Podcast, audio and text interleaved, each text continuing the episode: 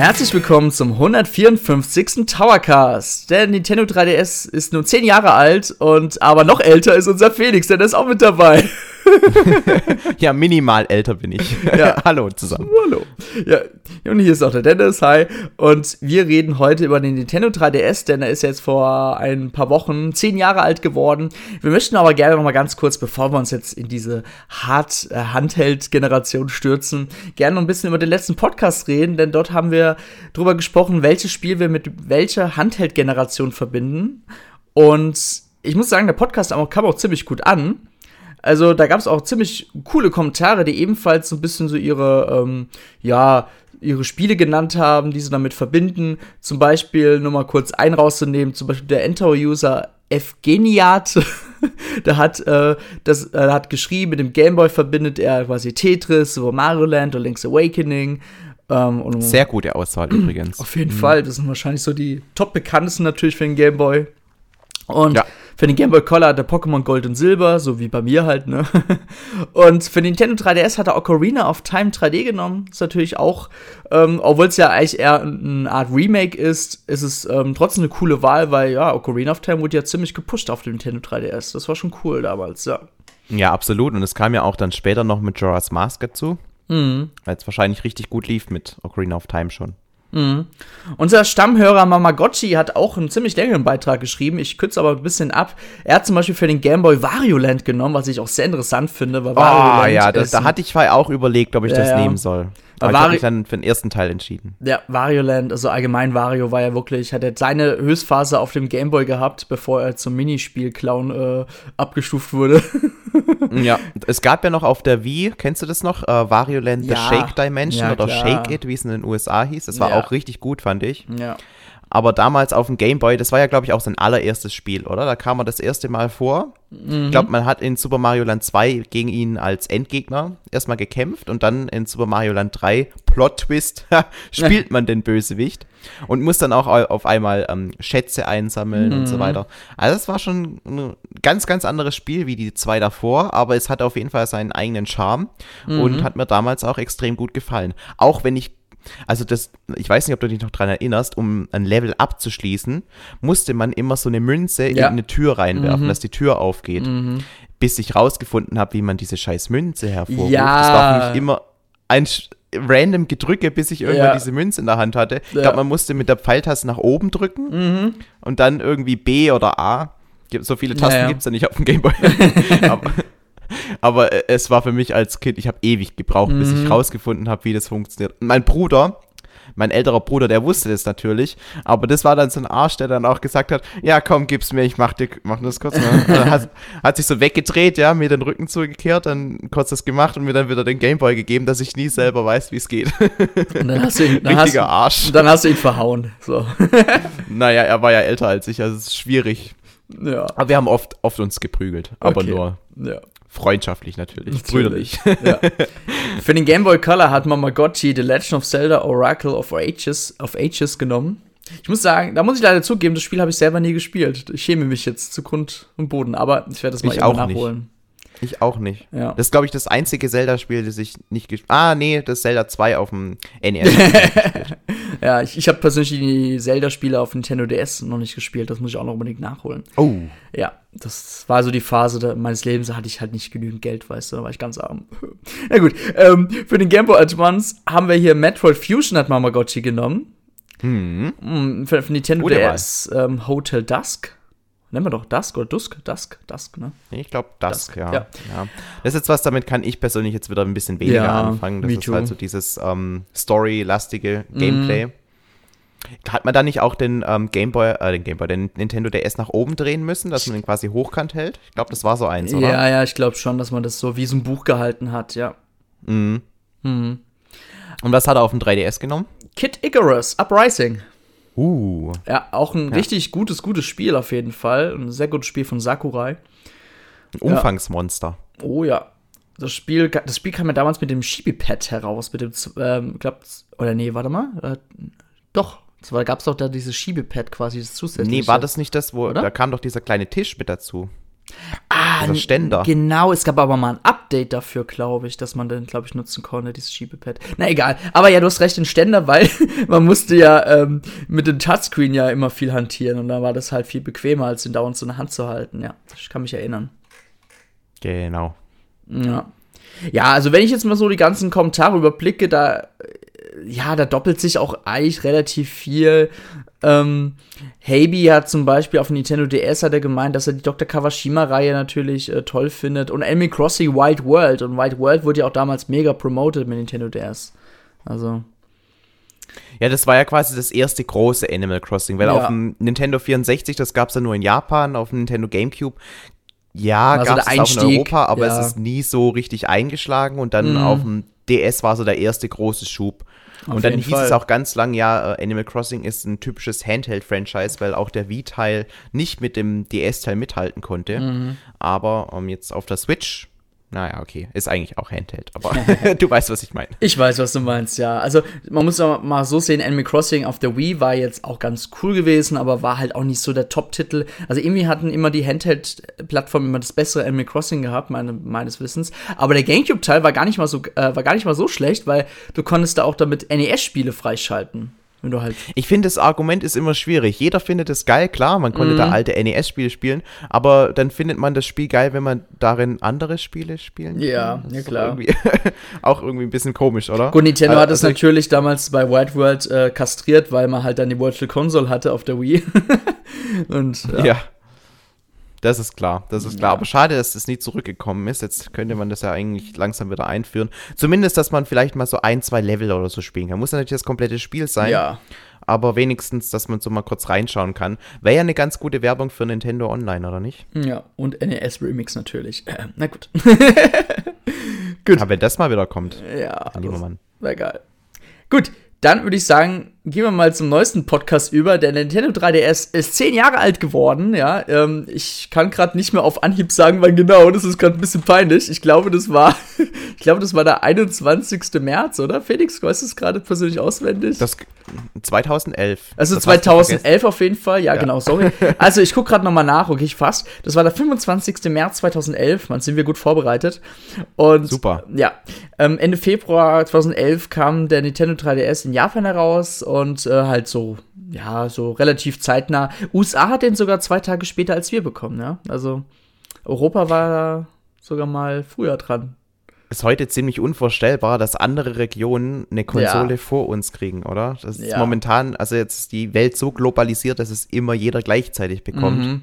Das ich kann mir das gar nicht vorstellen, wie das ähm, heutzutage wäre, weil ich kann mich noch erinnern, Super Smash Bros. damals auf der Nintendo Wii kam mhm. ja auch in mhm. Japan viel, viel früher raus. Ich habe ja da, ähm, wenn du die Jungs von Ravioli noch kennst, ähm, ich habe äh, da dem Cracky auch ähm, eine amerikanische Wii kaufen müssen, als ich äh, in den USA war als ähm, Austauschschüler, um, da, um ihm dann die Möglichkeit zu geben, dass er Excite Bot spielen konnte.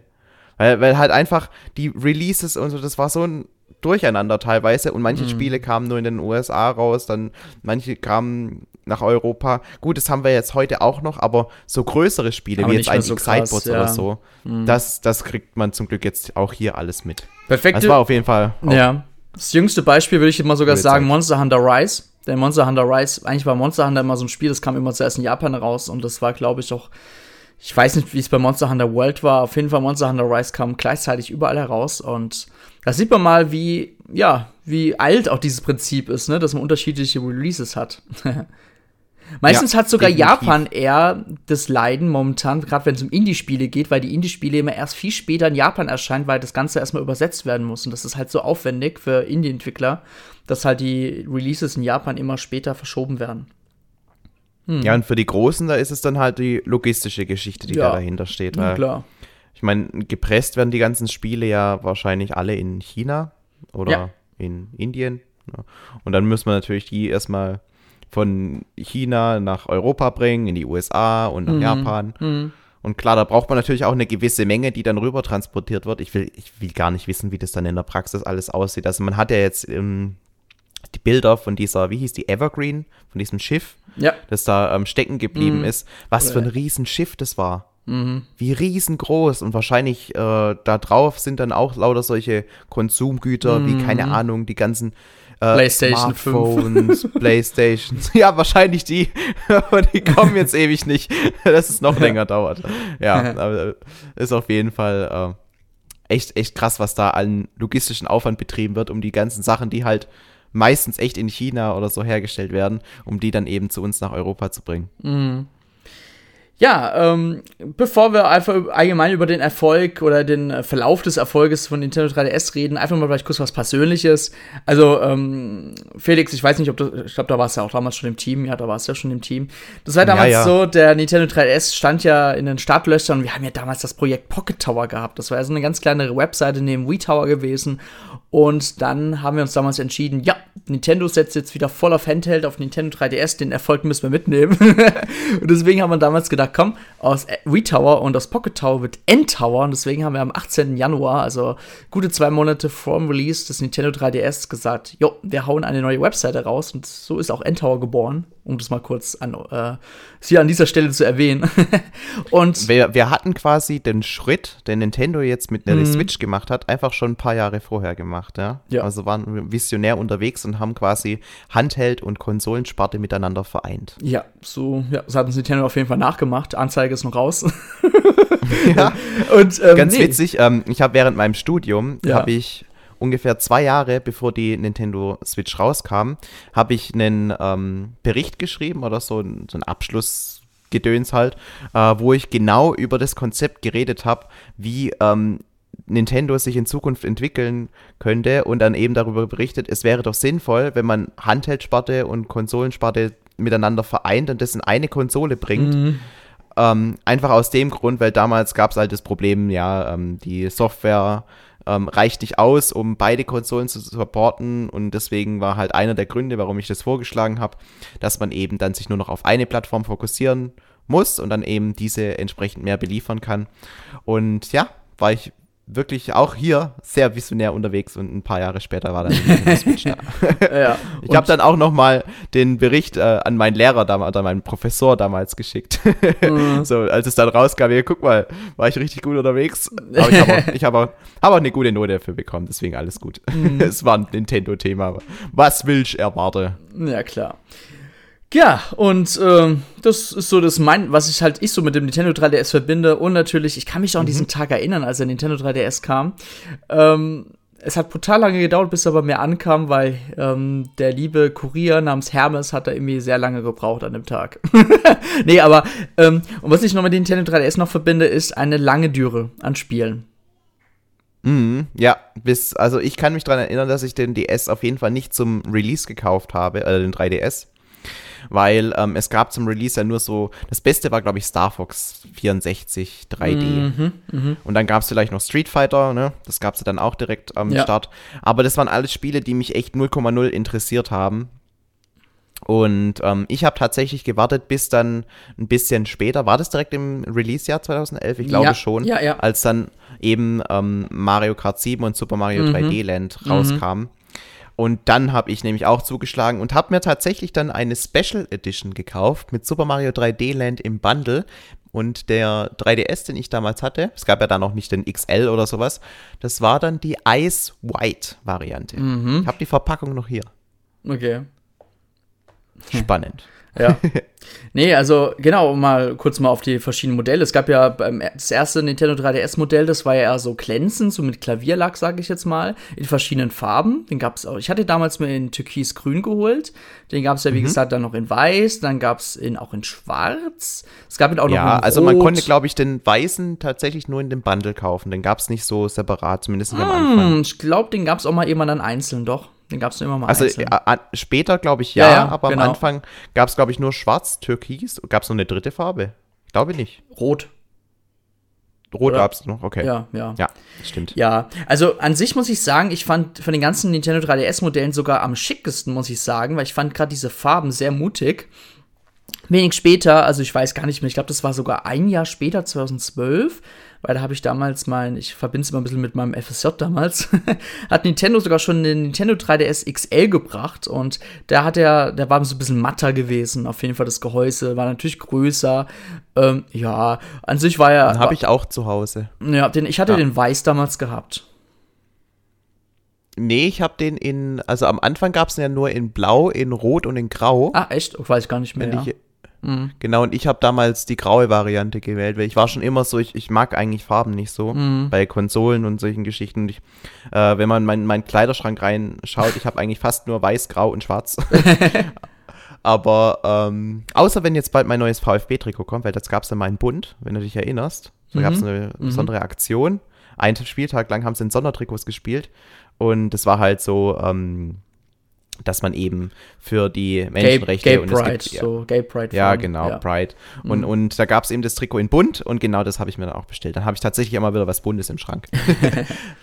Aber ja, ich habe ähm, halt den Nintendo 3DS, den habe ich mir dann in weiß geholt, die kleine Edition. Mhm. Und dann die XL-Edition in, in grau-schwarz ist die dann gewesen. Mhm. Danach gab es dann, dann noch den ähm, 2DS und dann Ja, noch, den ähm, habe ich auch.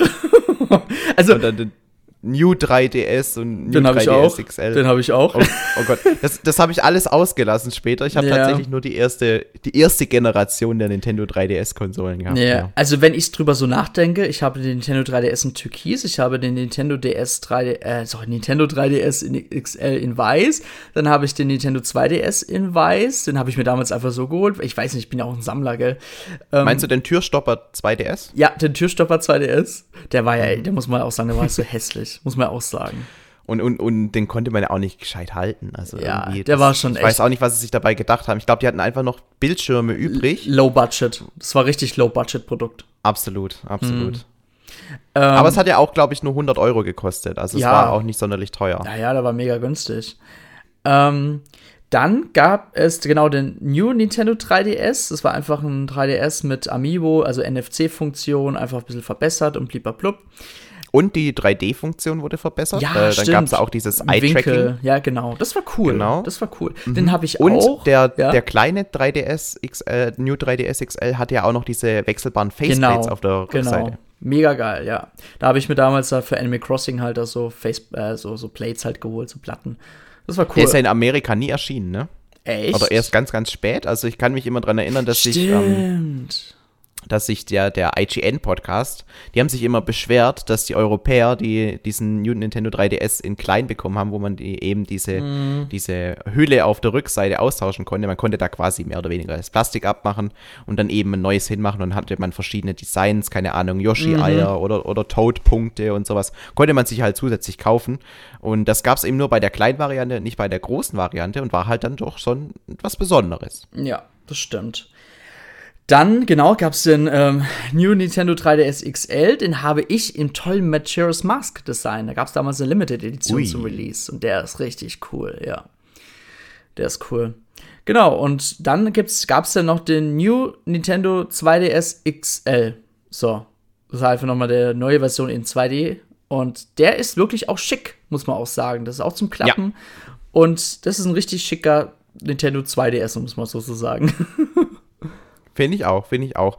Ähm, ich, ich finde, vom Handheld-Design ist der Nintendo DS Lite, also der ganz mhm, alte Nintendo mhm. DS Lite, nie mehr überboten worden, weil der war so schlicht und schön mhm. und, und hatte nicht irgendwo blöde Lichtlen, die man, also Lichter, Lichter, die man nicht braucht und so. Also das war für mich von allen Handhelds der schönste. Mhm. Aber ähm, die, gerade die letzten Generationen vom 3DS, die waren dann auch wirklich ja. nochmal sehr schick. Da haben sie echt passend zum Ende des Todes von, vom ja. Nintendo 3DS nochmal richtig was rausgehauen. Ja, die waren echt Wobei schön. er hat sich ja relativ lang gehalten und wird zum Teil ja heute auch noch ja. normal verkauft, ohne dass man jetzt mm. irgendwie. Also verkauft wird er gar nicht mehr, so wie ich mal gesehen Echt habe. Nee, der Mediamarkt und Amazon finden es gar nicht mehr. Und wenn, dann wirklich zu utopischen Preisen, weil der Preis von Nintendo 3DS steigt gerade richtig in die Höhe. Weil man merkt jetzt, dass Nintendo den Handheld jetzt aufgegeben hat. Der wird auch vielleicht, der wird vielleicht noch in so Entwicklungsländer vielleicht noch verkauft, um es mal böse zu sagen. Aber in so Ländern wie Deutschland, USA oder so wird er gar nicht mehr verkauft. Meinst du, wenn ich da jetzt gerade so hochschaue, dass die Nintendo Wii U irgendwann mal ein richtiges Vermögen wert sein wird. Vielleicht, ja, wenn die gut erhalten bleibt, warum nicht? Aber das Problem ist, gerade bei den ganzen Wii U Gamepads ähm, geht, der, geht der Akku kaputt. Die blasen sich aktuell auf, wie ich schon bei manchen gehört habe. Da muss man ein bisschen okay, aufpassen. Ja. Okay. Naja, aber den kann man ja relativ leicht austauschen. Ja, ja klar, kriegst du Das funktioniert da. Man konnte ja. ja, ja, man konnte ja sogar einen Ersatzakku offiziell von Nintendo kaufen und den der einbauen, der ein bisschen ist. größer war. Ja, mhm. ja. Hm. Ja. Ähm, wollen wir ein bisschen mal über den an, anfänglichen Schwierigkeiten und dann den Top-Erfolg des Nintendo 3DS reden? Und Felix, bist du, da bist du voll gut im Thema da drin, oder?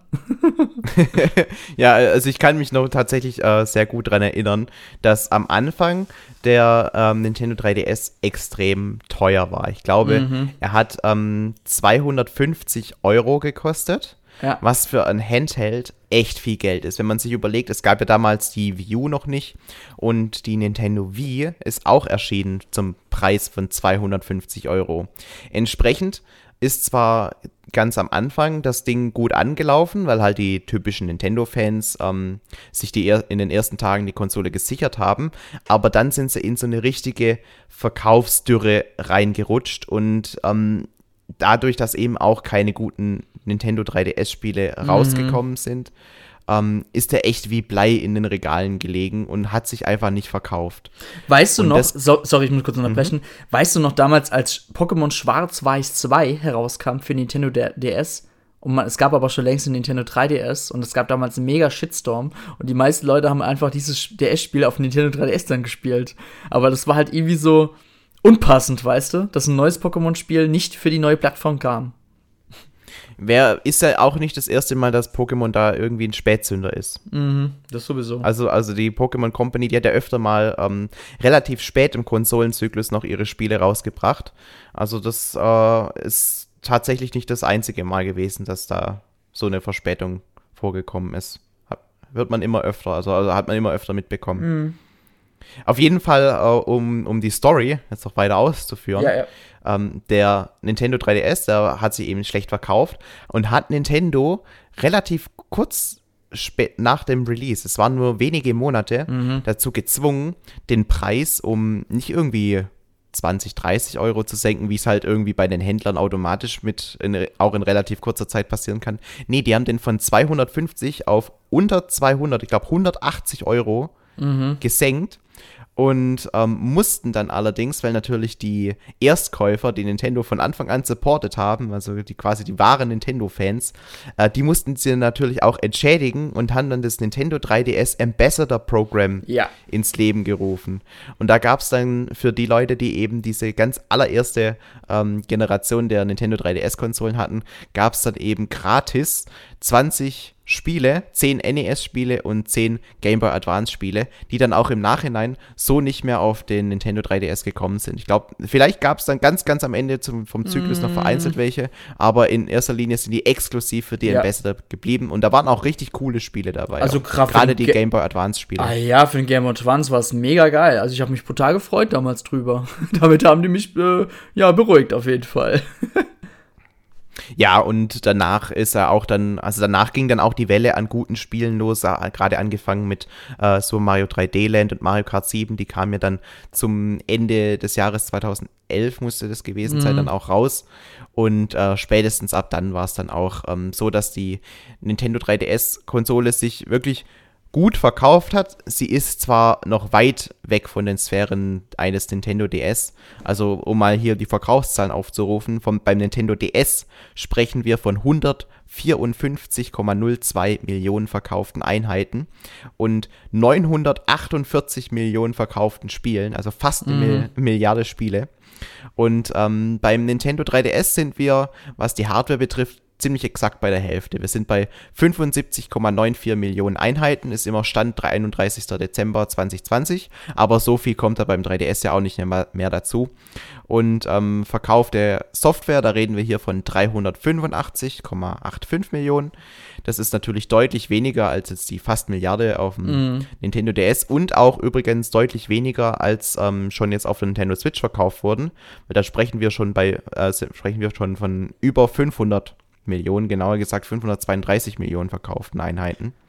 Man muss halt aber auch ein bisschen sagen, der Nintendo 3DS kam damals zum Zeitalter des Smartphone-Booms heraus und damals gab es auch immer viel Diskussion schon, warum soll ich mein Handheld kaufen, wenn ich auch an meinem äh, iPhone 3DG oder was auch immer ähm, auch Spiele mhm. spielen kann. Und das war damals ein, ein, großer Streitpunkt, auch denke ich mal, unter den Nintendo-Investoren und so weiter gewesen, weil man hat ja auch damals ja. schon Nintendo schon gezwungen, also quasi Mobile Games zu entwickeln. Warum springt man nicht auf den Mobile-Markt auf? Und Nintendo hat sich ja jahrelang immer gewehrt, hat zum Glück ja das Ruder noch irgendwie noch so äh, in die äh, richtige Richtung äh, segeln können, weil weil Nintendo 3DS sah am Anfang schon echt düster aus und da hat man auch schon gedacht, so, ui, okay, wenn die das jetzt nicht schaffen, dann haben sie echt ein Problem. Aber zum Glück konnten sie halt wirklich mit den Spielen auch äh, ganz gut überzeugen. Ja. Und ähm, sie hatten ja ähm, als großes, tolles Feature dieses 3D-Ding. Mhm. Und das hatte halt den Nachteil, es hat einen ganz, ganz am Anfang echt geflasht. Man sieht so, wow, krass, also der 3D-Effekt ist wirklich cool. Ich glaube, wir durften den auch mal im Vorfeld ausprobieren damals. War Mhm. Ich glaube also ich, war, ich war damals auf einem Event von Nintendo selber sogar noch. Da war das Schiebepad nicht grau, sondern hatte die Farbe des Handhelds gehabt. Das weiß ich noch. Ah, also ich kann mich auch daran erinnern, dass ich damals den 3DS schon irgendwie im Vorfeld ausprobieren konnte und da war ich richtig geflasht von dem 3D-Effekt. Mhm. Und dann zu Hause in, in ja, einer Umgebung, wo es halt eben, wo man nicht so direkt so gehypt ist, ja, äh, dann spielt man damit eine Weile und denkt sich dann, ja, also irgendwie tun mir die Augen schon nach einer Weile ein bisschen weh und hat dann öfter mal den 3D, 3D-Effekt komplett ausgeschalten.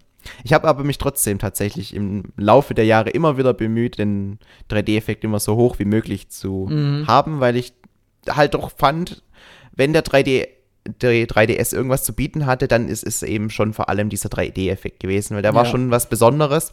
Den halt, ich glaube, die Hauptkonkurrenz waren tatsächlich die ähm, iPods, der iPod Touch, weil der mhm. war halt, ähm, das iPhone ist so extrem teuer gewesen, war ja schon damals ja, irgendwie 700 klar. Euro oder so, aber der iPod Touch, der war ja relativ erschwinglich und auch so ein klassisches Weihnachtsgeschenk und ähm, der Hauptunterschied zwischen denen waren halt einerseits die Spiele und die Knöpfe und eben der mhm. 3D-Effekt. Und deswegen wollte ich halt, wenn ich 3D, 3DS spiele, auch möglichst viel von diesen Unterschieden haben, weil ich hatte sowohl den iPod Touch damals und eben den äh, Nintendo 3DS.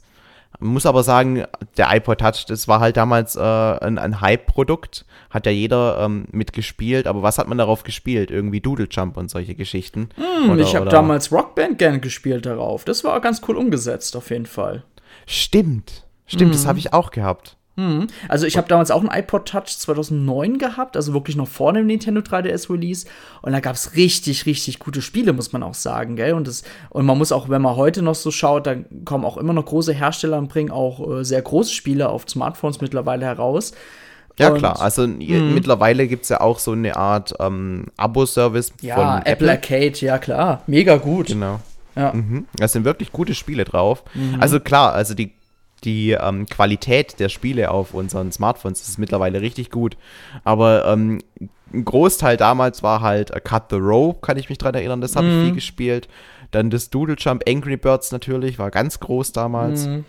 Und ja, also sonst so richtig geil waren die Spiele halt nicht und da war halt der 3DS dann für mich schon immer was Besonderes. Wenn wir auch gleich über unsere Lieblingsspiele reden, das ist eine Qualität, die diese Spiele haben, die einfach auf einem äh, Touchscreen-Gerät, auf einem reinen Touchscreen-Gerät so nicht erreicht werden konnte. Mhm. Ja. Genau, und ähm, ich wollte noch auf die ähm, Anzahl der bestverkauften Spiele mhm. eingehen. Das ist nämlich auch ganz interessant. Ähm, wenig überraschend ist diese Liste sehr Pokémon-lastig. Wobei das ähm, meistverkaufte Spiel auf dem Nintendo 3DS ist tatsächlich Mario Kart 7. Mhm. Das hat sich 18,92 Millionen Mal verkauft. Und dann kommt schon die erste ähm, Pokémon, der erste Pokémon-Rutsch, denn wir haben auf Platz 2, 3 und 4 haben wir einmal Pokémon XY dann Pokémon Sun Moon und dann als drittes, also als, insgesamt als viertes gesehen, äh, Pokémon Omega Ruby und Alpha Sapphire. Ähm, die haben sich verkauft 16,5, 16,2 und 14,3 Millionen Mal. Also mhm, musst, immer wirklich ja. gut. Allerdings äh, sind wir da doch ein gutes Stück weg von dem, was wir jetzt schon auf der Switch erreicht haben. Na klar. Wir erinnern uns, das sind schon die ein oder anderen bei über 30. Und ähm, ja, Zelda Breath of the Wild zum Beispiel ist ja auch mittlerweile bei über 20 Millionen angekommen, mhm. genauso wie ein paar andere noch. Aber, mal, ja. Ja. Du musst ja mal überlegen, ähm, ich finde trotzdem für die 3DS-Zahlen, also für die Verkäufe, waren ja die Pokémon-Verkäufe sogar für damals schon richtig gut gewesen und konnten auch damals profitieren vom Pokémon Go-Hype, weil ich weiß noch damals, als Pokémon Go erschienen ist, das war ja so ein großen Hype und viele Leute haben auch angefangen, sich den Nintendo 3DS zu kaufen, um sich dann ein Pokémon-Spiel zu holen, weil sie halt wieder Bock hatten, wie damals halt äh, so ein kleines Abenteuer wieder zu spielen. Stimmt. Pokémon Go ist natürlich auch ein Spiel, das auf dem Smartphone extrem gut funktioniert. Ja, hat aber auch ähm, Nintendo was, äh, hat auch Nintendo was gebracht, muss man auch sagen, ne? Absolut, absolut. Ich glaube, so einen Erfolg hatten sie lange nicht mehr gehabt. Weil es hat ja wirklich jeder Pokémon Go gespielt. Mhm. Es war auch eine ganz wilde Zeit. Es war, ich war in der Zeit äh, in den USA, habe äh, studiert und ähm, gefühlt jeder ist mit diesen, ist, ist mit seinem Handy rumgelaufen mhm. und hat diese Pokémon gesammelt. Überall. Über, mhm. überall. Zwei Jahre später war ich in Japan oder auch in den USA und es war immer noch so ein Hype vorhanden. Das ist richtig krass gewesen, ja. Wahnsinn. Wahnsinn. Und die machen ja jetzt noch richtig viel Kohle damit. Mhm. Und jetzt kommt es auch noch mit Pikmin. Hast du mitbekommen? Ja, oh, aber hm. das was wird. Es klang jetzt eher wie so eine Art Gimmick, weißt du, so, dass du halt Pikmins halt sehen kannst, aber hm, mal schauen.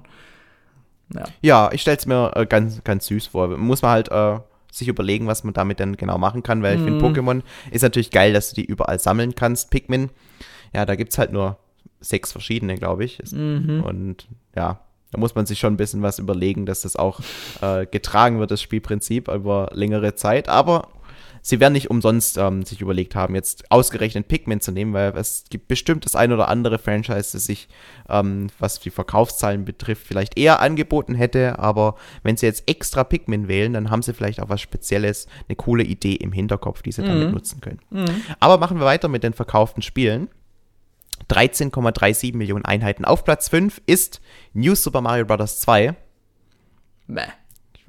Ja, ich wollte deine Reaktion abwarten auf das Spiel. Gibt es wirklich sehr geteilte Meinungen. Hast du damals die Millionen Münzen gesammelt? Nein. Nee. Das war es mir nicht soll ich, wert. Soll ich dir mal sagen, was ich gesammelt habe an Münzen? Was denn? 9.999.191. okay. Ja, ähm, es gab nämlich, also man hat einen besonderen Bildschirm, mm. einen Startbildschirm mm. bekommen, wenn man eine Million hatte. Und es gab nochmal einen besonderen, wenn man eben 900, äh, 9.999.000. Ja. Also es war dann wirklich der Counter komplett voll. Wenn ich jetzt noch weitere Münzen im Spiel sammle, dann erhöht sich der Counter auch nicht mehr. Mhm. Und genauso viele habe ich dann gesammelt, um halt auch dieses Spiel komplett abzuschließen. Ja, ähm, wow. Ähm, ja. Mhm. Ich bereue keine Minute. Animal Crossing New Leaf auf Platz 6 mit 12,82 Millionen verkauften Einheiten. Danach Super Mario 3 Land. Also es hat sich schlechter verkauft als New Super Mario Bros. 2. Jetzt weißt du auch, warum äh, mhm. äh, Nintendo so gern New Super Mario Bros. Spiele gemacht hat. Ja. Dann unter 10 Millionen sind wir zwischen schon. Ähm, auf Platz 8, 9,61 Millionen verkaufte Einheiten. Super Smash Bros. for Nintendo 3DS. Dann haben wir nochmal ein Pokémon-Spiel. Ultra Sun, Ultra Moon. Oder Ultra Sun, mm, Ultra mm. Moon, je nachdem, wie man es aussprechen möchte. Und auf dem zehnten Platz mit 6,63 Millionen verkauften Einheiten haben wir Tomodachi Live. Wow. Wenn das wenigstens Tomodachi Live dabei ist, finde ich gut. Aber dazu werden wir nachher mal drauf eingehen. mhm, ähm, genau. Ja, also wie man merkt, also klar, wenn man das jetzt mit der Nintendo Switch vergleicht, denkt man sich so, wow, sind die Verkaufszahlen solide, ne? Muss man sagen. Die sind solide. Aber was Nintendo halt heutzutage erreicht mit der Nintendo Switch, würde Nintendo im Vergleich sagen, ja, das war so, das waren nicht so die guten Zeiten. so ganz, äh, ja. Ich glaube, äh, Nintendo hat schon extrem Blut lecken müssen am Anfang mit ja. der Nintendo 3DS und dann kam ja die Wii U dazu, die ja auch nicht so ein Erfolg war. Mhm. Das waren schon äh, für Nintendo-Verhältnisse sehr, sehr düstere Jahre. Und da können wir jetzt auch echt froh sein, dass sie mit der Nintendo Switch wieder so krass die Kurve bekommen haben und jetzt wieder richtig in the game sind mhm. und tatsächlich auch so einen eigenen Nische Nischenmarkt für sich entdeckt haben, den sie jetzt auch sehr gut bedienen können und der auch Potenzial bietet, dass sie auch in Zukunft durchaus diese ähm, Nische weiterhin äh, besetzen können, ohne dass jetzt andere ihnen da großartig streitig werden, weil auf der Nintendo Switch, da nimmt man irgendwie schlechtere Grafiken eher in Kauf, wie wenn Nintendo jetzt weiterhin ganz normal klassisch Heimkonsole gemacht hätte und klassisch Handheld-Konsole. Weil da ist eben so diese, diese Konkurrenz, glaube ich, nochmal ein bisschen ja, da, da, da fehlt, da, da mangelt es Nintendo an mhm. Differenzierungsmerkmalen, die sie jetzt eben mit der Nintendo Switch haben, indem man eben wechseln kann zwischen Handheld und äh, Home Console. Ja. So, Felix, wollen wir ein bisschen über unsere Lieblingsspiele reden? Ja, sehr gerne. Ja, dann wir Felix, haben da, diesmal haben wir uns im Vorfeld kurz abgestimmt, beziehungsweise ja, ich glaub, nicht abgestimmt in dem Sinne, dass äh, ja. wir sagen, okay, was nimmst du? Okay, dann nehme ich das. Sondern jeder hat von uns drei Spiele aus dem Regal geholt und dann haben wir vorher geguckt, okay, welche Spiele hast du eigentlich genommen? Mhm. und ja. es gab ein Spiel. Ein Spiel. Ein Spiel, das, mh, das sich überschneidet. Und das ist auch der Bestseller gewesen. Mario mhm. Kart 7. Ja, ein sehr, sehr cooles Mario Kart-Spiel auf jeden Fall. Meiner Meinung nach sogar eins der besten finde ich sogar. Also mhm. Mario Kart 7 war auch sehr Classic, sage ich jetzt mal. Und ähm, was ich an Mario Kart 7 auch toll fand, war dann auch der Online-Modus, weil der wurde ja auch dann ein bisschen erweitert. Und da gab es auch diese Turniere, sage ich mal, diese Turniergruppen oder so, wo man sich halt dann abends treffen konnten. Und dann haben wir auch ganz viel bei Endtower immer ganz viele diese Community-Abende gemacht und so. Das ist das, was ich halt mit dem Spiel verbinde. Und ich muss aber auch sagen, der 3D-Effekt war mega geil. Also, das war wirklich für mich der Vorzeigetitel schlechthin. Mhm. Ja, vor allem bei dieser, bei dieser Mario-Strecke, wo dann diese, wo man durch so eine, ähm, durch so ein paar Bäume durchfährt und dann fliegen da irgendwie die, mhm, die Blüten oder sowas runter, ja, ja. also so, so weiße Blätter. Und das, das sah richtig, richtig gut aus. Also das hat mir auch sehr gefallen ich muss auch sagen, der ähm, Teil auf dem 3DS, also Mario Kart 7, war mehr oder weniger die Stellvorlage jetzt für Mario Kart 8, weil man mhm. hat etabliert das Gleiten, man hat etabliert das Unterwasserfahren, dann ähm, ein, einige Items, ähm, wie jetzt zum Beispiel, wir haben jetzt die Lucky 8, damals gab es die Lucky 7 mhm. Ähm, und natürlich auch, dass die Karts irgendwie aus verschiedenen Teilen bestehen, die man freischalten kann und sich dann selbst zusammensetzen kann. Das ist eigentlich exakt so, dann alles wieder in Mario Kart 8 wiedergekommen. Mario Kart 8 hat halt das konsequent weiterentwickelt und eben noch das, ähm, dass man an Wänden hochfahren kann, mit dazu genommen. Mhm. Aber sonst ähm, ist eigentlich der ähm, Mario Kart 7 Teil ein klassischer Vorgänger, der eigentlich alles bietet, was Mario Kart 8 auch bietet, nur eben in einem Handheld-Format. Ja. Ähm, was ich am meisten damit verbinde, ist tatsächlich, ähm, ich hab, war ja bei, im Jahre 2014 war das, war ich ja bei Nintendo Praktikant im European Marketing Department. Und da war es so, dass wir nachmittags immer gegen 16 Uhr ging dann eine Rundmail rum. Hey, wer hat Lust äh, auf eine Runde Mario Kart 7? Und dann hat man sich in der ähm, Kaffeeküche getroffen und hat dann, hat dann den Cup Mario Kart 7 gegeneinander gespielt. Und das waren die emotionalsten Duelle Mario Kart, die ich seit langem erlebt habe. also wirklich, da, da, hat man sich nichts geschenkt. Mhm. Und äh, musste, deswegen sind, mussten wir auch immer in die Kaffeeküche gehen, weil sonst war man zu laut. und und dann hat man eben äh, eine Runde 3DS gespielt mit Mario Kart 7 und es war halt wirklich so, dass man ähm, auch alle acht Fahrer zusammen hatte. Also man, manchmal musste man auch zwei Gruppen eröffnen, weil wir zu viele Leute waren. Aber äh, es macht einfach richtig Spaß und dadurch, dass eben jeder irgendwie diesen Nintendo-Hintergrund hat, ist einerseits natürlich die Begeisterungsfähigkeit bei allen da gewesen mhm. und andererseits auch die Skills. Also man mhm. war all, jeder war wirklich gut und ähm, wenn alle so ein ähnliches Level haben, und jeder kann gegen jeden gewinnen, dann ist es nochmal was ganz Besonderes und hat halt einfach ultra viel Spaß gemacht. Und es war tatsächlich so, dass ich mich jeden Tag immer auf äh, 16 Uhr gefreut habe, um eben Mario Kart zu spielen. Weil das war ähm, so dieses, ähm, was so manche machen irgendwie, ich glaube bei Daimler ist es so, um Punkt 12 gibt es die Mittagspause, um Punkt 15 Uhr dann gibt es, glaube ich, nochmal eine Kaffeepause und Punkt 9 Uhr morgens dann die Frühstückspause. Mhm.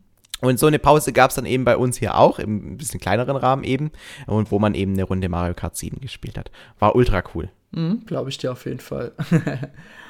ja, ähm, genau, also Mario Kart 7, ich würde mal sagen, ich mache einfach mal kurz weiter. Und zwar Gern. mit einem sehr ausgefallenen Titel, Tomodachi Life, erschien eigentlich seit viele Jahre vorher oder halt einige Zeit vorher in Japan. Man hatte damals, ähm, ich weiß noch, das war damals so gewesen, ist ein bisschen crazy. Wir haben damals immer, oder wir machen ja bis heute mal gerne die Umfrage der Woche. Und wir haben damals die Umfrage der Woche gebracht, ob Nintendo dieses Spiel nach Europa bringen soll. Und viele unserer Leser haben damals gesagt, nee, wollen sie nicht, die sind nicht so begeistert davon. Und ich weiß noch damals, ähm, ich glaube, das war sogar nur ein, zwei Wochen danach, gab es ähm, eine Direct dazu, dass es halt wirklich an Europa gekommen ist. Das war 2014 gewesen. Ich glaube, da wurde du ein Praktikum gemacht hast, gell? Ja. 2014 auf jeden Fall. Und damals, ähm, ich hatte damals auch ganz gute Kontakte zu Nintendo. Und die haben zu mir gesagt, hey, wollt ihr nicht noch mal eine Umfrage der Woche machen, ja, wie die Leser jetzt dazu stehen? Und man hatte auch ganz gut erkannt, dass die Leser viel optimistischer gestimmt waren und sich auf viel mehr auf diesen Titel gefreut haben. Und er hatte mir damals auch gesagt, ich glaube, glaub, das war so gewesen, dass ähm, die Auswertung auf jeden Fall auch äh, für so interne Meetings oder so für Nintendo of Europe oder so genutzt wurden. Ja. Hm. Mhm. Ja, kann ich mir gut vorstellen. Ja. Und das fand ich auch irgendwie schmeichelnd, ja. und mhm. das fand ich natürlich auch extrem cool. Und Tomodachi Live, ja, also auch da, wo es rauskam. Ich muss sagen, ich war am Anfang so ein bisschen hin und her gerissen, dachte so, hm, soll ich es mir jetzt holen oder nicht? Und ich habe es mir dann geholt und es hat richtig Bock gemacht, weil es halt eher so eine Art, es ist ein bisschen so Simulator. Du guckst einfach, was deine Mies so tun und wie die sich so verhalten. Du kannst so ein paar Sachen lenken, ja. Du kannst auch gucken, dass du vielleicht dann, dass du dann schaffst, dass der eine Mii mit dem anderen Mii zusammenkommt, dass sie ein Kind kriegen oder so. Und das war einfach so crazy und so typisch japanisch, aber das kam auch in, ja äh, in Europa und im Westen richtig, richtig gut an. Ja, es war sehr, sehr schräg. Das muss man schon sagen. Mhm. Also sehr lustig auch, wenn man das spielt, aber was man dafür verschiedene Szenarien äh, herbeirufen konnte, das war teilweise schon einfach mhm. sehr lustig mit, an, mit anzuschauen. Mhm. Wundert mich deswegen auch überhaupt nicht, dass du das äh, in deinen Spielen aufgenommen hast, weil das halt auch echt was ganz, ganz Besonderes war, ja. das so eigentlich auch nur von Nintendo kommen kann. Ja, ich wünsche mir schon seit Ewigkeiten Nachfolger für Nintendo Switch. Weil jetzt gerade, jetzt, jetzt gerade, wo Metopia kommt, denkt man sich so, warum kann man dann dazu nicht einen Nachfolger bringen zu Tomodachi Live? Das wäre cool. Ja, das stimmt natürlich. Machen wir weiter mit meinem nächsten Spiel. Ja. Und zwar, ähm, ich habe mal gehört, ähm, Luigi ist der coolere Mario. Mhm. Deswegen ähm, habe ich äh, Luigi's Mansion 2 hier als nächstes Spiel hier gerade in der Hand. Ja, cooles Spiel. Absolut. Also jetzt haben wir ja Luigi's Mansion 3, wo es wieder quasi back to the roots ging. Man hat nur noch in einer großen Villa gespielt, mhm. die aber natürlich dann auch ein bisschen mehr Level basiert war, indem es eben diese Stockwerke gab. Damals auf dem Nintendo 3DS wurde das so umgesetzt, dass es verschiedene Villen gab. Insgesamt, glaube ich, fünf an der Zahl. Mhm. Der, die eine war dann mehr im Schnee, die andere war dann irgendwie voller, ähm, voller Pflanzenbewuchs und so. Also eben verschieden, vom Design her und auch vom Gameplay war es immer ein bisschen anders.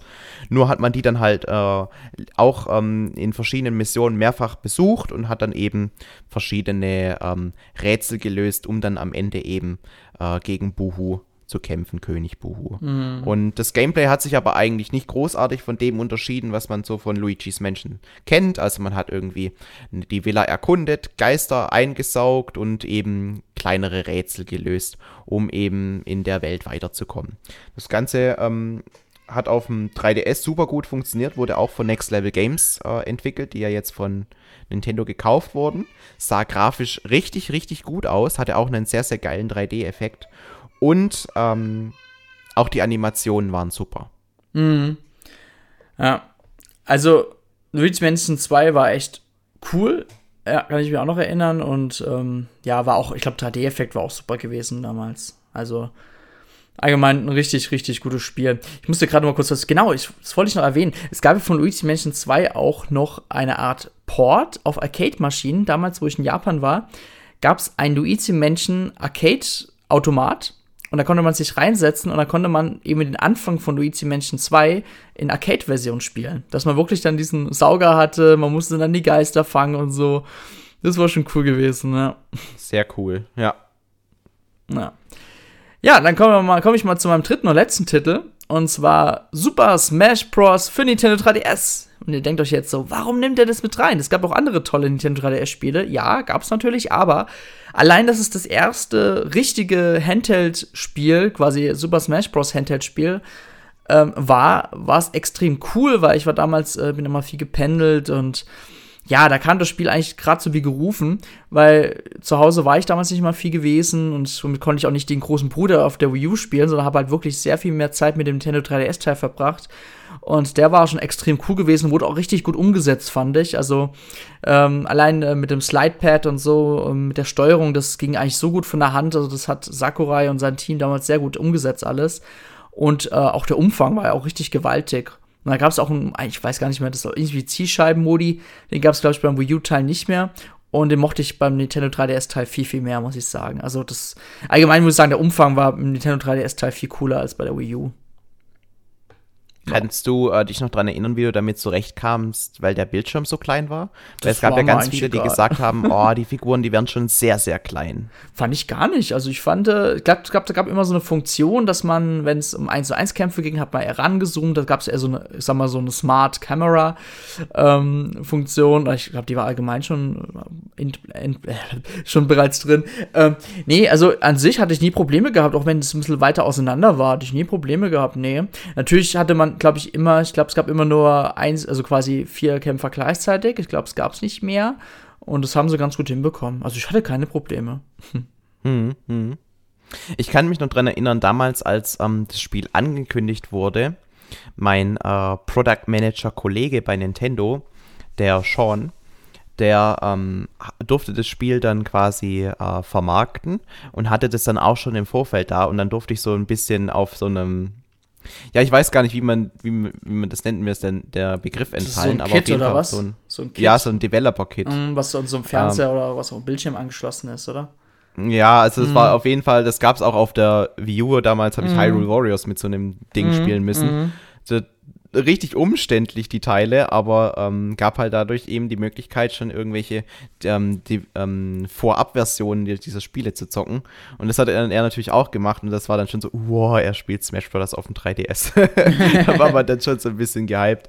Wobei ich ähm, mit, mit Smash Bros. tue ich mir echt schwer, weil ich habe damals ähm, auf der Nintendo Wii, habe ich Super Smash Bros. Brawl war das, habe ich so viel gespielt, dass ich bis heute das Gefühl habe, ich bin übersättigt von der Serie. Mm. Ist ganz schlimm, weil ich weiß, dass die Spiele danach ja auch teilweise nochmal richtig geil waren und richtig viel besser gemacht haben als jetzt ähm, äh, der Teil auf der Nintendo Wii da ja damals, der ja auch nicht so gut bei den ähm, Hardcore Smash Bros. Fans ankam. Aber ich weiß nicht, für mich war Smash Bros. auf der Wii damals echt mega cool, aber dann habe ich irgendwann diesen Sättigungspunkt erreicht und seitdem wollte ich nicht mehr wirklich mit dieser ähm, Serie großartig was mm. anfangen. Ich weiß nicht warum, aber vielleicht ist es auch einfach nicht genau mein Genre, weil es halt, äh, ja, mit, mit diesem Prügelding, da kann ich generell eher weniger mit anfangen. Schade eigentlich, aber ähm, ich kann auf jeden Fall nachvollziehen, warum du das äh, Spiel so feierst. Ich ähm, kann auf jeden Fall die Qualität davon durchaus wertschätzen. Mhm. Ja, ja, das waren so meine drei Nintendo 3DS-Spiele, die ich sehr gerne mochte. Felix, wie sieht es mhm. mit deinem letzten Titel aus? Ja, das letzte Spiel, das ich hier in der Hand habe, das ist Super Mario 3D Land. Jetzt kam ja gerade 3D World plus Bowser's Fury raus. Mm. Raus? raus. genau, genau. Und ähm, auf dem 3DS gab es halt quasi das erste Mal dieses, äh, dieser Mix aus 2D und 3D, der eben ähm, für den Handheld wie gemacht war. Es war ja damals auch das erste 3D-Mario mit, mit so klassischen Power-Ups, so nach dem Motto, ähm, er bleibt jetzt lange äh, ähm, als Tanuki Mario oder als Bumerang Mario. Mhm. Und wenn er Schaden nimmt, dann wird er zum Baby Mario oder kleinen Mario. Das war ja damals auch neu und dann eben dieses, dieses kompakte Format. Die Level, die waren alle sehr, sehr kurz. Eigentlich, wenn man so zurückdenkt, vielleicht so zwei Minuten hat es gedauert, bis man dann am Ende war. Und dafür gab es eben sehr, sehr viele und es war abwechslungsreich. Natürlich kein Vergleich jetzt mit der Wii U-Version, die ist in eigentlich allen Belangen auch wieder hier besser. Aber ähm, damals auf dem 3DS war es eben, hat es eben super gepasst. Es gab ähm, echt coole Level. Ich erinnere mich da zum Beispiel an so ein Zelda-Level, das man so aus der Top-Down-Perspektive hatte.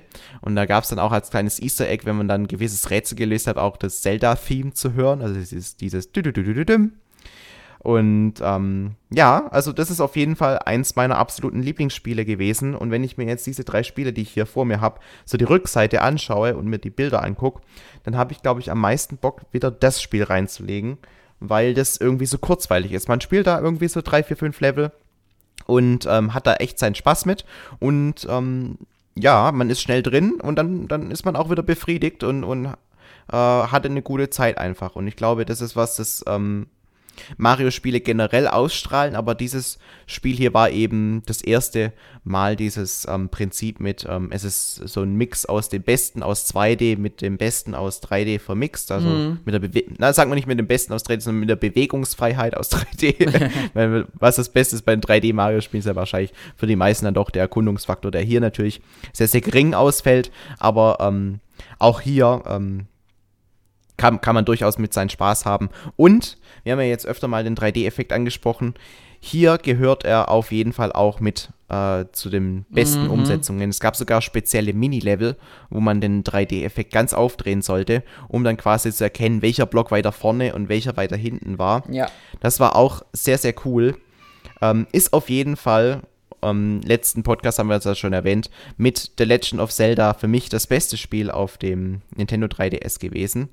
Kommt aber, und das haben wir auch im letzten Podcast erwähnt, nicht ganz an Zelda ran, weil Zelda A Link Between Worlds ist für mich dann schon nochmal das absolute Highlight auf dem Nintendo 3DS gewesen.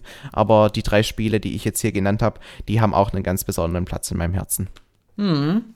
Ja, Super 3D Land, ich muss auch sagen, das war ein Prinzip, das funktionierte, war für den Handheld quasi wie gemacht und dass man das halt dann auf der Wii U gebracht hat mit Super 3D World, war halt dann auch schon, deswegen haben wir schon mal drüber geredet. Es war schon eine kleine Enttäuschung gewesen, weil man halt auf einer Konsole was Richtiges erwartet.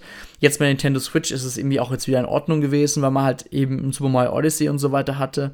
Aber Super Mario 3D Land ist echt, ja, so ein gutes Spiel, würde ich auch mal gerne mal wieder spielen, wenn ich mal so ja, so alles vergessen habe. Aber ja, also ich würde auf jeden Fall ein Super Mario 3D Land immer gegenüber einem New Super Mario Bros. immer bevorzugen. Ja, absolut. Das hatte auch viel mehr Innovationen drin und so. Ja. Und ich finde, man merkt halt auch, wie viel Liebe ähm, Nintendo in ein Spiel reinsteckt, wenn man sich den Soundtrack anhört. Weil der Soundtrack von New Super Mario Bros. 2, der war ja mehr oder weniger exakt dasselbe, was mm. man auch mhm. auf, den, auf der Wii schon hatte und auf dem Nintendo DS eben mit den Vorgängern. Und ähm, Super Mario 3D Land war eben wieder was komplett Neues. Und das komplett Neue gab es dann eben auch mit 3D World auf der Nintendo Wii U dann. Und da ist der, der Sound Track eigentlich schon immer ein ganz gutes Indiz dafür, wie viel Mühe Nintendo in einen Mario-Ableger reinsteckt. Finde ich zumindest. Kann man zumindest so beobachten Find in den auch. letzten Jahren. Ja, ja finde ich auch. Gut, dann haben wir über unsere Lieblings-Nintendo 3DS-Spiele geredet. Wenn ihr jetzt noch auch euren Senf dazu geben wollt, so, hey, das habe ich auch gerne auf Nintendo 3DS gespielt, dann schreibt doch gerne in die Kommentare. Wir würden uns wieder freuen, eure Meinungen auch allgemein zur Kunst, also zur Handheld-Konsole zu lesen und eure Lieblingsspiele mal zu erfahren. Da würden wir im nächsten Podcast nochmal drauf eingehen. Ja, ansonsten. Genau, genau. Und was ja auch besonders mit dem Nintendo 3DS verbindet, was mir jetzt noch spontan einfällt, wollte ich nicht unterschlagen, weil es mhm. wirklich äh, was ist, was ich ähm, doch echt wichtig fand damals auf dem 3DS, war dieses Street Pass Feature. Oh ja. Das, dass man eben, ähm, wenn man den Nintendo 3DS in der Tasche hatte, ähm, andere Leute treffen konnte und dann eben zum Beispiel Puzzleteile austauschen konnte. Das war für mich auch immer noch was ganz, ganz Cooles, eben besonders zu Beginn auch wenn äh, bei mir hier in der Gegend, ich komme ja vom Dorf, ne? Mhm. Äh, hier konnte ich jetzt eher selten jemanden treffen. Ich hatte einen Kumpel, der auch einen 3DS hat, aber irgendwann hat man halt alles, was der ja. andere hat. und ähm, wirklich begeistert war ich dann eben, als ich dann zur Gamescom ja, gegangen bin und da dann richtig, äh, richtig viele bekommen habe. Oder dann äh, bei Nintendo ging das dann ganz, ganz schnell. Also mhm. da, da, hat man ja irgendwie alle äh, fünf Minuten dann alle zehn voll gehabt. Und dadurch, dass eben auch der rege Austausch mit ähm, japanischen Leuten war, weil es kam, kommt ja auch nach Europa immer mal wieder irgendwie ähm, ein japanischer Vertreter, der dann da irgendwelche Strategiesitzungen führt und so weiter, dann kriegt man eben auch die ganzen Puzzleteile von da mit. Und äh, also da waren die Puzzle auf jeden Fall schnell gefüllt und das war für mich dann damals auch äh, sehr schön mit anzusehen, wie sich die Puzzle füllen. Weil irgendwie, ich weiß nicht, da hat sich der, bei mir der Sammlerinstinkt dann doch wieder durchgesetzt mm. und ich wollte alle Puzzle komplett haben und ich war extrem frustriert, dass ich auf dem äh, Nintendo 3DS, also als ich noch hier ähm, auf dem Land gewohnt habe, so wenig Leute getroffen habe, weil es gab zwar auch die Möglichkeit mit Hilfe von Münzen, ja. wenn man irgendwie 1000 Schritte hat, hat man 100 Mün äh, 10 Münzen bekommen, konnte man sich Puzzleteile auch kaufen. Allerdings gab es dafür eben nicht die seltenen Puzzleteile mhm. und ganz oft eben auch doppelte. Mhm. Und das war dann schon ein bisschen frustrierend, aber ja, man hat es trotzdem gemacht und man war sehr glücklich, wenn dann ein Puzzle äh, dann vollständig war, weil dann hat sich so ein kleines 3D-Diorama oder so eine kleine mm. 3D-Animation mm. eröffnet. Ja, also damals, damals, weiß ich noch, auf der Gamescom hat man sich irgendwo hingepflanzt, da ist aber der Rolltreppe und man hat dann die, ja, ganzen, die ganzen Miesen abgestaubt. Was ich ein bisschen krass fand, waren damals noch die zusätzlichen Spiele, die Nintendo da verkauft hatte, ebenfalls für Street Pass-Funktion. Und das wurde mir dann zu viel auch. Also da waren auch stellenweise Spiele dabei, da musste man halt wirklich dann zu Hause sitzen, auch wirklich für eine Stunde und das intensiv spielen. Ähm, ja. Ich finde, da war einfach so viel Charme verloren, weil ich für mich, für mich war der Street Pass Funktion war einfach was Schnelllebiges. Du machst auf, du sammelst ein, du machst wegen mir noch dieses äh, Rette die Krone hieß es damals, gell? Das war ganz cool. Mhm, genau, das war das zweite Spiel. Ja. Da, da war es aber dann so, dass du quasi davon profitiert hast, wenn du ähm, deine Freunde immer wieder die getroffen hast, weil die mhm. sind ja dann auch hochgelevelt. Ja, und die Farben Und dann waren die halt entsprechend stärker. Mhm, genau. Mhm. Ja, das war cool, ja. Ja. Gut. Ja. Aber das wollte ich noch erwähnen, weil das ja. ist schon was, was ja, finde ich den 3DS auch nochmal ausgezeichnet hat und definitiv was war, ähm, woran man gerne zurückdenkt, weil das kam später ja auch nicht mehr. Also man hätte das ja theoretisch auf Nintendo Switch auch wieder in ähnlicher Form bringen können. Aber ich finde es ganz schön, dass sie das jetzt so als besonderes Feature für den Nintendo 3DS äh, mhm. genau für den Nintendo 3DS abgestempelt haben und jetzt nicht irgendwie in einer neuen Form auf die Nintendo Switch bekommen, wenn sie dafür jetzt keinen neuen Nutzen sehen. Also das finde ich schon schön, dass sie das mhm. jetzt exklusiv für den 3DS haben lassen. Und du musst auch mal so sehen, der Akku vom Nintendo 3DS hält ja viel länger als der von der Nintendo Switch und damit wäre einfach auch nur die Spieldauer, wenn man halt mal unterwegs gewesen wäre, sagen wir so drei Stunden, da wäre dieser spezielle Modus angewiesen, was immer wieder aufzugreifen muss, quasi Umgebung ist ein Gerät in der Nähe, ist ein Gerät in der Nähe und dadurch geht halt die Akkuleistung halt, ähm, ja, flöten. Und wenn du dann auch Spiel noch spielen willst, dann hast du höchstens vielleicht noch eine Stunde, eine halbe Stunde, dann war es halt auch schon wieder, ne? Ja, genau. Ja wird doch schon seine Gründe gehabt haben. Gut, dann bedanken wir uns für eure Aufmerksamkeit. Wenn, wie gesagt, wenn ihr dazu etwas schreiben wollt, dann schreibt es jetzt gerne in die Kommentarbereiche. Ansonsten abonniert uns gerne auf YouTube, auf iTunes und wo auch immer ihr uns gerade hört, auf Spotify, auf Deezer. und ähm, keine Ahnung, bei eurer Hausbank und ja, ein blauer Auftrag wäre auch nicht schlecht. ja, genau. Und ja, Dankeschön und ich sag bis zum nächsten Mal. Ciao, ciao. Ciao, macht's gut.